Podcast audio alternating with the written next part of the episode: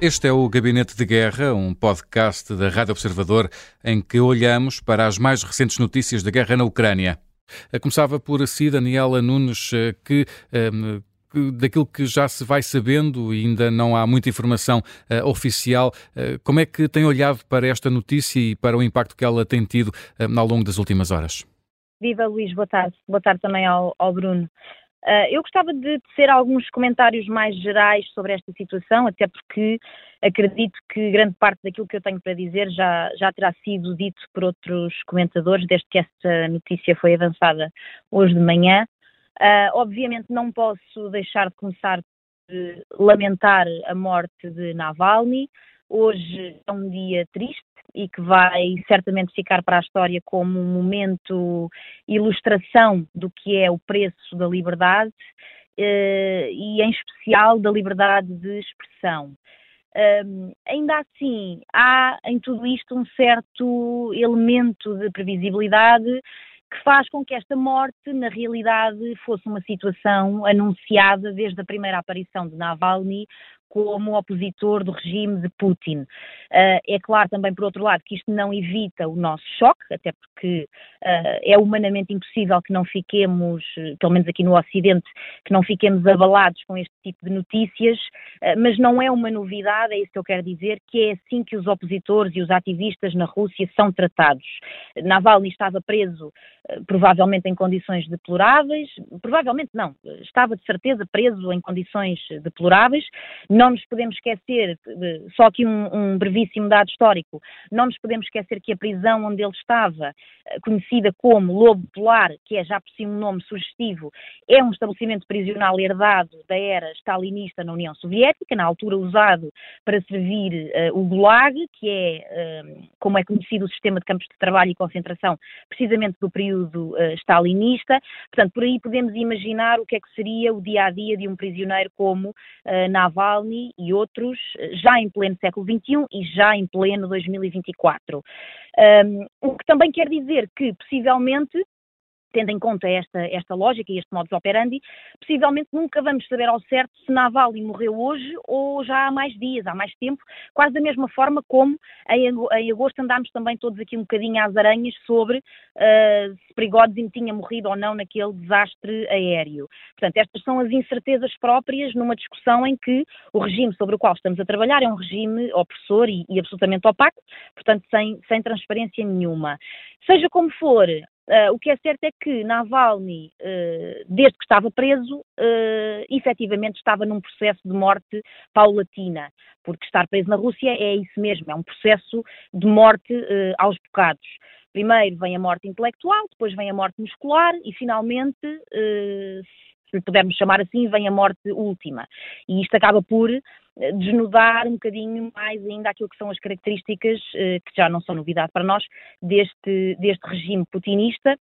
mas que vão continuar sempre a chocar-nos, porque a nossa realidade, e felizmente para nós, infelizmente para os russos, é bem distinta da, da, da Rússia. E nesse âmbito acho que há ainda uma outra coisa que é muito importante que, que sublinhemos, uh, com algum otimismo, mesmo que esta situação uh, inspire tudo menos otimismo, que é a forma nada tímida como algumas personalidades, em nome de algumas instituições europeias e ocidentais, vieram responsabilizar e bem a pessoa de Vladimir Putin e o seu uh, governo por toda esta situação. Uma coisa é sermos nós, comentadores, a fazer este tipo de associações, sem pudor nenhum, outra coisa é serem estas instituições a fazê-lo. Estou a pensar, por exemplo, no caso do secretário-geral da NATO e no presidente do, do Conselho Europeu. Portanto, isto revela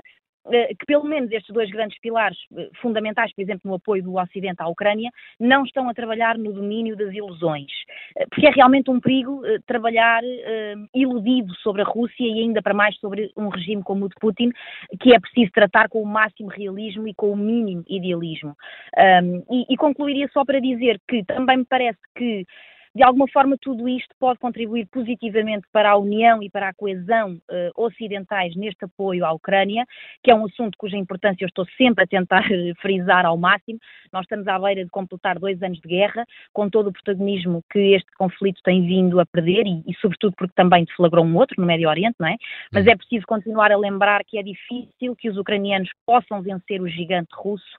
sem nós, sem o Ocidente e sem a nossa ajuda, e isso inclui, obviamente, os Estados Unidos, que se aproximam perigosamente de uma eleição que pode negligenciar fatalmente este apoio e esta necessidade. Já vários políticos, líderes, estadistas pela Europa inteira vieram alertar, e, e, portanto não sou eu que estou a dizer isto, estou a parafrasear quem trabalha no terreno e quem entende muito bem e muito melhor do que eu a ameaça que temos diante de nós. Já vários políticos, diplomatas, líderes vieram alertar para o perigo é deixar a Rússia vencer na Ucrânia, porque a seguir vamos todos nós, estilo peças de dominó, e, e, isto é mais do que evidente para quem conhece a lógica e o modus operandi de um regime imperialista revisionista e que está obviamente a tentar recuperar um tempo e uma geografia que a história já ultrapassou que é o tempo uh, e que é a geografia da antiga União Soviética, quando a Rússia era a república mãe de 14 outras repúblicas, desde 1991, tornadas uh, Estados independentes. Hum. Uh, Bruno Cardoso Reis, a Daniela Nunes falava aqui de, de algumas incertezas em tudo isto. uma delas é saber se Alexei Navalny foi deliberadamente assassinado pelo, pelo regime. boa tarde a todos. Sim, eh, eu acho que temos, temos de ser rigorosos, mas eh, o rigor não pode ser dizer que não sabemos nada ou que tudo é possível. Eh, portanto, para mim é muito claro e, e eu também concordo que é importante que os líderes, nomeadamente ocidentais, e eu diria desejavelmente os líderes democráticos, por exemplo, acho que é espantoso e será espantoso se alguém como o Presidente Lula do Brasil, que é sempre tão atento aos direitos humanos, sempre tão crítico dos países ocidentais, quando eles de alguma forma não correspondem às suas elevadas exigências a esse nível, não via dizer nada sobre uh, como é que a oposição uh, é tratada na Rússia, num país que é parceiro do Brasil no quadro dos BRICS. Acho que, apesar de tudo, em nome dos BRICS, não, não valerá tudo e que uh, será expectável, mas se calhar é ser demasiado otimista que houvesse alguma reação. Mas é importante realmente que os líderes ocidentais tenham sido claros a esse respeito, dizendo aquilo que me parece que é realmente rigoroso, que é não há nenhuma dúvida que a responsabilidade pela morte de Navalny é do regime russo. Exatamente como é que o regime russo matou Navalny, eu não sei. Se foi diretamente, ou seja, se o assassinou deliberadamente, não sei, mas é possível. E, e é possível não porque eu não gosto da Rússia, eh, o que obviamente é ridículo, eh, até gosto bastante cultura russa, até tenho eh, um ou outro colega russo pelo qual tenho apreço, mas estamos a falar aqui do regime russo, evidentemente, o, o, regime russo, nós sabemos, está bem documentado. Aliás, recomendo aos ouvintes que tenham interesse que vejam ou revejam o, o documentário que se chama precisamente Navalny, que foi produzido pela HBO eh, em 2021. Ele realmente foi uh, objeto de uma tentativa de assassinato em 2020 pelos serviços secretos russos. Isso está perfeitamente documentado, foi documentado pela organização dele e por uma organização independente, jornalismo independente, a Bellingcat que eh, foram recuperar os, os, números de telefone dos agentes, conseguiram perceber onde é que eles estavam a viajar, e nesse documentário, inclusive, com, graças a esses números, o, o, próprio Navalny liga a um desses agentes que o tentou assassinar, eh, fazendo conta que é um responsável dos, das informações e quer saber o que é que correu mal, e esse agente basicamente é convencido por Navalny nessa, nessa chamada a explicar exatamente como é que eles levaram a cabo a tentativa do assassinar. Portanto, eh, que é perfeitamente possível e que já aconteceu o regime russo tentar uh, assassinar ou assassinar opositores, isso também está bem documentado. Portanto, essa hipótese, obviamente, tem de ser posta em cima da mesa. Pode ser uma questão de saúde, não é impossível que seja uma questão de saúde. Agora, uh, o ponto aí é o que é que Navalny estava a fazer? Uma colónia penal no Ártico, parte do, do, do antigo arquipélago Gulag, sem qualquer tipo de condições, se ele realmente tinha problemas de saúde e se aparentemente eram bem conhecidos pelo regime, a ponto de virem logo falar nisso quando surgiu a, a notícia da sua morte, um, que aliás não se deram ao trabalho de comunicar à família antes de divulgarem publicamente, o que também diz muito de quais são as prioridades do regime russo. Mas, portanto, uh, se, se, foi assim, isso também é responsabilidade do regime russo, que devia ter criado condições para ele ser devidamente tratado e fez exatamente o contrário, foi sempre piorando as condições de tensão deste líder da oposição russa. Hum. Eh, eh, Daniela Nunes eh, falava há pouco também da questão da, da guerra da, da, Ucrânia. Que impacto é que esta notícia da, da, morte de Navalny também poderá ter nesse, nesse contexto, no contexto desse, desse conflito? Bem, como eu estava a dizer, eu acho que dentro do, do, do, do pessimismo que, natural que uma situação destas acarrete, que alguém morreu, não é? Uma pessoa morreu, acho que no contexto da Ucrânia e, sobretudo, no contexto do apoio uh, ocidental à Ucrânia, que tem vindo a sofrer enfim, alguns percalços, sobretudo por causa da situação do Congresso norte-americano e também da possibilidade de Donald Trump regressar ao poder, apesar de todas essas situações que não têm vindo a permitir augurar grande sucesso da continuidade deste apoio ocidental à Ucrânia, parece-me que esta situação em particular, a morte de, de ia dizer Prigozhin, e a morte de Navalny, Navalny hum. Podem contribuir positivamente para que o Ocidente se una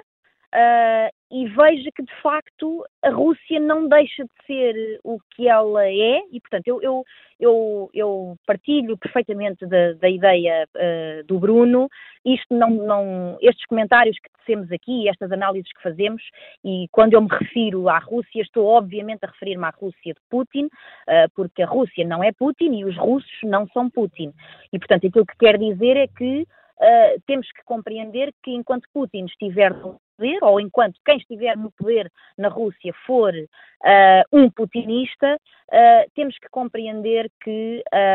a lógica da, da, da, repressão e da opressão não tende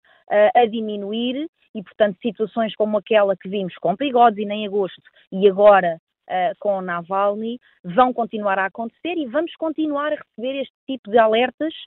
relativamente aos quais é preciso agir. Parece-me que as instituições europeias começaram esta manhã, quando esta notícia foi avançada, por fazer um bom papel. Parece-me que um, admitir sem pudor nenhum que Putin é o responsável uh, primeiro e último sobre a morte uh, desta pessoa, parece-me que é uh, um bom princípio. Um, para, para que a lógica de, de, que o Ocidente tem que estar unido contra uh, este, este urso russo, não é? Que, é? que é a Rússia putinista, uh, não, pode, não podemos deixar esmorecer aquela que tem sido uh, a nossa coesão, enfim, um bocadinho um bocadinho com alguns obstáculos pelo caminho, estou a pensar, por exemplo, no caso da, da Hungria de Orbán, no contexto da, da União Europeia, mas que tem sido possível, esses obstáculos tem sido possível ultrapassá-los. A situação agora com, com, com a morte do, do, Navalny, esta situação muito, muito concreta, o que me parece é que vai, vai relembrar-nos da necessidade de nos mantermos uh, unidos no contexto específico da guerra no terreno, quer dizer, acho, acho que tem repercussões uh, poucas ou quase hum. nenhumas, não é? Quer dizer, não, o desaparecimento de, de Navalny, a prisão de Navalny não tem uh, implicações diretas práticas e exatas no, no, no terreno, não é? Uh, mas pode ter, ao nível da, da retórica e da narrativa, uh, pelo menos uh, que temos todos, a meu ver, que continuar a alimentar no Ocidente e muito especialmente no contexto destas duas grandes instituições que são a União Europeia e a NATO, que quer dizer que têm, que têm sido firmes no apoio à Ucrânia, mas que, como eu também estava a dizer, têm vindo a ter de ultrapassar alguns obstáculos que podem uhum. tornar-se maiores ainda, sobretudo a partir de, agosto, de, de novembro deste ano por causa da eleição, obviamente, eh, nos Estados Unidos. A este uh, gabinete de guerra junta-se também agora uh, outra especialista em relações internacionais, a Diana Soler. Boa tarde. Olá, boa tarde. Esta questão da, da, da, união do Ocidente com esta notícia será de esperar uma maior união, nomeadamente na questão que, que, que, está premente nesta altura, que é a, a indecisão dos Estados Unidos relativamente a, a um reforço do apoio militar à, à Ucrânia. Esta notícia pode ser aqui também de alguma forma eh, algo que venha ehm, pressionar os Estados Unidos para eh, definitivamente aprovar esse, esse, eh, essa verba e esse apoio? Eu gostaria de, de, responder que sim, mas, mas não tenho a certeza. Quer dizer, na verdade, quem está a bloquear este apoio à Ucrânia e de resto a Israel e a Taiwan é um pequeno grupo de republicanos que, que têm sido bastante irredutíveis uh, e que têm tido muito pouco, enfim, respeito pelos compromissos internacionais dos Estados Unidos e pelas necessidades da Ucrânia no terreno e, e até porque eh, mesmo que o pacote seja, uh, seja um, aprovado, e espera-se que sim, e tudo indica neste momento que, que, que, é para aí que as coisas caminham, este atraso uh, de já de três a quatro meses na aprovação do pacote já tem repercussões muito fortes no terreno. Portanto, hum, eu gostaria de dizer que sim, no entanto, o argumento desses republicanos é que hum, a população norte-americana e os norte-americanos e os interesses dos norte-americanos estão à frente dos interesses dos ucranianos e de outros povos e, portanto, hum, essa tem sido a principal razão evocada, a razão ideológica evocada para, para que, que, que o pacote não se aprove. Um, agora, dito isto, eh, nada disso se altera, não é? Mas, por outro lado, há aqui um emocional Uh, e um lado, uh, eu diria, que, que, diz muito aos americanos, que é esta ideia de que o único herói democrático da Rússia foi assassinado pelo regime. É assim que os Estados Unidos estão a colocar a questão, ainda que com todas as reticências e dizendo que ainda não se confirma uh, totalmente o que é que aconteceu, mas, mas têm colocado a, a, questão assim. E, portanto, uh, veremos se o facto deste, deste homem, que, que efetivamente simboliza a resistência, a pequena resistência democrática que ainda existe na Rússia, poderá demover ou não demover o Congresso no sentido, o Congresso ou esse pequeno grupo que tem vindo a bloquear sucessivamente o apoio deste pacote, primeiro no Senado, agora no Congresso. Vamos ver se demove verdadeiramente. Agora, há uma coisa que eu não tenho dúvidas: na tradição americana, este tipo de pessoas, como Navalny, uh, que de facto uh, teve uma atitude profundamente heroica quando regressa à Rússia em 2021, depois de ser tratado na Alemanha por, por ter sido envenenado, uh, sabendo que ia ser preso e que provavelmente era este, era este o seu destino. É um tipo de histórias e é um tipo de uh, postura que normalmente tem impacto na política, na, na, opinião pública dos Estados Unidos. Portanto, vamos ver se faz ou não diferença. Uh, não, não, não, estou certa, hum. mas esperemos que sim, até porque isto acaba por ser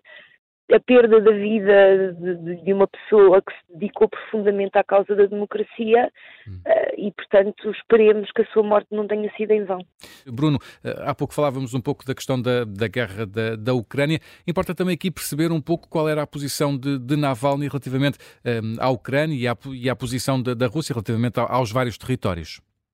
Sim, é importante referir isso. Eh, Navalny eh, era criticado pelos ucranianos, nomeadamente porque ele, em relação à Crimeia, deixou claro que considerava que, no fundo, a, a entrega da Crimeia à Ucrânia eh, em 1953 por Khrushchev tinha sido um ato completamente arbitrário, ditatorial, que não tinha sido devidamente validado. Um, também, também tendia a insistir nesta ideia da, da, da, fraternidade, da proximidade entre ucranianos, russos e bielorrussos, sublinhando sempre que uh, isso para ele não significava qualquer tipo de hierarquia, significava que a Rússia devia apostar em boas relações com esses países. Eh, ele insistia, aliás, muito na sua herança ucraniana. Eh, o pai de Navalny era ucraniano, a mãe era russa, embora ele tenha nascido na Rússia. Passava muitas vezes férias na, na aldeia dos avós, na Ucrânia, próximo de Chernobyl, obviamente antes do, do, do acidente nuclear de Chernobyl.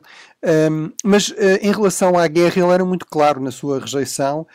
na rejeição do que ele chamava uma guerra de agressão, uma guerra criminosa, e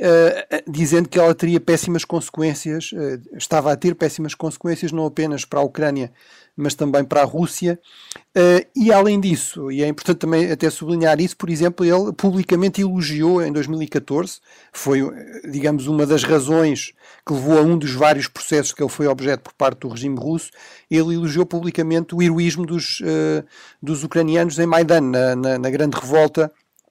contra uh, o regime corrupto pró-russo de Yanukovych uh, e, e, portanto, no fundo, uh, Navalny dizia que os russos deviam seguir o exemplo da Ucrânia e também dizia que o, o grande problema de Putin com a Ucrânia era precisamente o mau exemplo, aqui entre aspas, obviamente, o exemplo que os ucranianos estavam a dar aos russos, não é? de mostrar que num antigo, uma antiga parte da União Soviética, uh, numa, numa, uh, num país, no fundo, culturalmente, linguisticamente, em termos religiosos, muito próximo da, da, da Rússia, uh, o, o, coração histórico da cultura russa e da religião russa, que era possível realmente criar um Estado pluralista com reais eleições, onde várias vezes a oposição venceu e houve mudanças importantes de política. Tudo isso é que era a grande ameaça para Putin e era isso que justificava esta, no fundo, esta, toda esta eh, postura de ameaça, de agressão e, e no, no, limite, e a partir de fevereiro de 2022, esta invasão em grande escala contra, uh, contra a Ucrânia. E, portanto, ele, ele era bastante claro a esse respeito e, e também, do meu ponto de vista, no fundo, foi, é, são sobretudo estas duas, duas linhas vermelhas, a, a, que ele sistematicamente não respeitou, a, cruzou, por um lado, atacar pessoalmente Putin e não apenas o regime em geral, e, nomeadamente, atacá-lo num aspecto que afeta muito a sua imagem, que é uh, procurar mostrar, provar uh, que ele é realmente corrupto, que tem uma enorme riqueza acumulada, que tem palácios espalhados pela Rússia, etc. Uh, e o outro aspecto que ganhou importância a partir de 2022 foi ser absolutamente claro e intransigente na condenação da, da invasão russa, da guerra da agressão russa contra, contra a Ucrânia. Diana Soler, já tivemos aqui essa notícia de que há avisos em, em Moscou e na Rússia para que os cidadãos não se manifestem e também com essa ameaça de detenções. Há agora também essa, essa informação de que isso já aconteceu numa cidade a 900 km do leste de Moscou. A polícia está a impedir a deposição de flores. Que impacto também na sociedade russa é que esta, esta morte poderá ter? Uh, é muito difícil de, de, de, de medir ou de, prever que tipo de impacto é que poderá ter. Uh, nós sabemos que, principalmente desde a guerra da Ucrânia, uh, mas precisamente antes, na altura em que Navalny emerge nas manifestações de 2012, em que Putin volta ao poder e que, que, e que é a fase em que é mais contestado pela população russa, começa, digamos assim, uh, um, uma, eu diria, uma, um caminho de opressão que se vai endurecendo e que começa uh, e que conhece o seu momento mais forte e mais uh, intenso precisamente quando começa a guerra da Ucrânia, em que algumas pessoas sentiram, enfim, que tinham que levantar a voz contra a agressão russa e onde houve, como se sabe, no início da guerra, manifestações uh, reprimidas pelo regime, com centenas de, de, de, pessoas presas. E, portanto, eu penso que desde o início da guerra da Ucrânia, principalmente desde o início da guerra da Ucrânia, apesar de não ser esse o ponto essencial em que tudo isto começa, há de facto uma tentação muito grande do regime uh, de reprimir Uh, aqueles que se, enfim, que de alguma maneira manifestam ou alguma simpatia pela Ucrânia ou uh, alguma simpatia pelos dissidentes do regime, uh, no fundo, aquilo que, que, o Bruno estava a dizer, que eram as linhas vermelhas. Eu acrescentava só uma coisa muito rapidamente, que eu acho que tem alguma importância, uh, que é nessa, precisamente nessas manifestações de, de 2012, um, são as primeiras manifestações que não são propriamente manifestações contra o regime da Rússia, são manifestações contra Putin e contra o abuso de poder de Putin. São manifestações que são pela primeira vez personalizadas no líder. Um, e isso mudou, de alguma maneira, a contestação russa ao regime. Personalizando-a precisamente. E o grande autor dessa mudança é Navalny e a sua organização. E, portanto, Navalny acaba por ser esse símbolo uh, que, acima de todos os outros, houve outras, eh, outras, outros assassinatos, houve, houve outros desaparecimentos misteriosos, mas acima de todos os outros, Navalny é o opositor pessoal de Putin. Uh, uh, e é esse opositor pessoal de Putin que, que, que morre hoje uh, vítima do regime. E, portanto, por isso mesmo, haverá uma tentação de haver uma última homenagem a, Navalny, mas com certeza também por isso, e como o regime já está a dar mostras, será certamente profundamente reprimida. Hum, eh, Bruno Cardoso Reis, é de, é de esperar uh, essa, essa repressão uh, na Rússia, uh, eventuais homenagens a que surjam a Alexei Navalny? Sim, o, o, regime, no fundo, a morte de Navalny mostra que, que este é um regime profundamente assustado, não é? É um, é um regime que tem medo da sua própria população, que não pode tolerar que um líder da oposição que está preso a milhares de quilómetros de Moscou, no meio do Ártico russo, continue vivo. Portanto, agora, é verdade que uh, o aparelho repressivo do regime é muito forte, tem continuado a ser reforçado, foi criada toda uma Guarda Nacional, a Rosgárdia, para precisamente dar mais instrumentos de repressão. Uh, é, é, sempre uma prioridade para, para o governo o financiamento, o pagamento, os salários, as regalias dos elementos deste aparelho repressivo. Aliás, na, no último vídeo de Navalny, vivo, ontem, ele uh, brincava, usava o humor de uma forma séria, que era uma coisa que ele fazia muito uh, e que a oposição russa, aliás, faz muito, usar o humor negro contra o regime, uh, com, digamos, todas as regalias do, dos guardas, de, do, dos juízes, etc. Mas realmente o aparelho policial é aqui uma prioridade. Além disso, temos uma outra questão que é é muito difícil manter uma, uma, uma, oposição organizada na Rússia quando sistematicamente os líderes da oposição são, uh, são mortos, são presos, são exilados, caem, caem de janelas, têm todo o tipo de problemas de saúde, portanto, isso obviamente cria grandes problemas e sabemos que além disso, também uh, com o início da guerra, que foi usada por Putin para aumentar ainda muito mais a dimensão repressiva e muito mais abertamente a dimensão repressiva do regime, uh, quase um milhão de russos saiu da Rússia, não é? Muitos deles jovens, muitos deles, podemos presumir, ativistas simpatizantes da, da, oposição e, portanto, tudo isso torna mais difícil realmente pensar-se num, num, grande movimento popular contra o regime uh, neste, neste contexto. Agora, eu aqui acho que temos de ser prudentes, quer dizer, não é, não é todo inevitável, nem se calhar até provável que isso aconteça, mas não é impossível que alguma coisa aconteça. E realmente aquilo que a história nos ensina em relação às ditaduras é que elas parecem sempre muito estáveis e muito sólidas e muito fortes, até que alguma coisa, muitas vezes inesperada, leva a uma explosão de protestos e às vezes a um colapso dos regimes. O Gabinete de Guerra é um podcast da Rádio Observador, vai para o ar de segunda a sexta, depois do noticiário das nove e meia da manhã e tem nova edição depois das notícias das quatro da tarde. Está sempre disponível também em podcast. Eu sou o Luís Soares, até amanhã.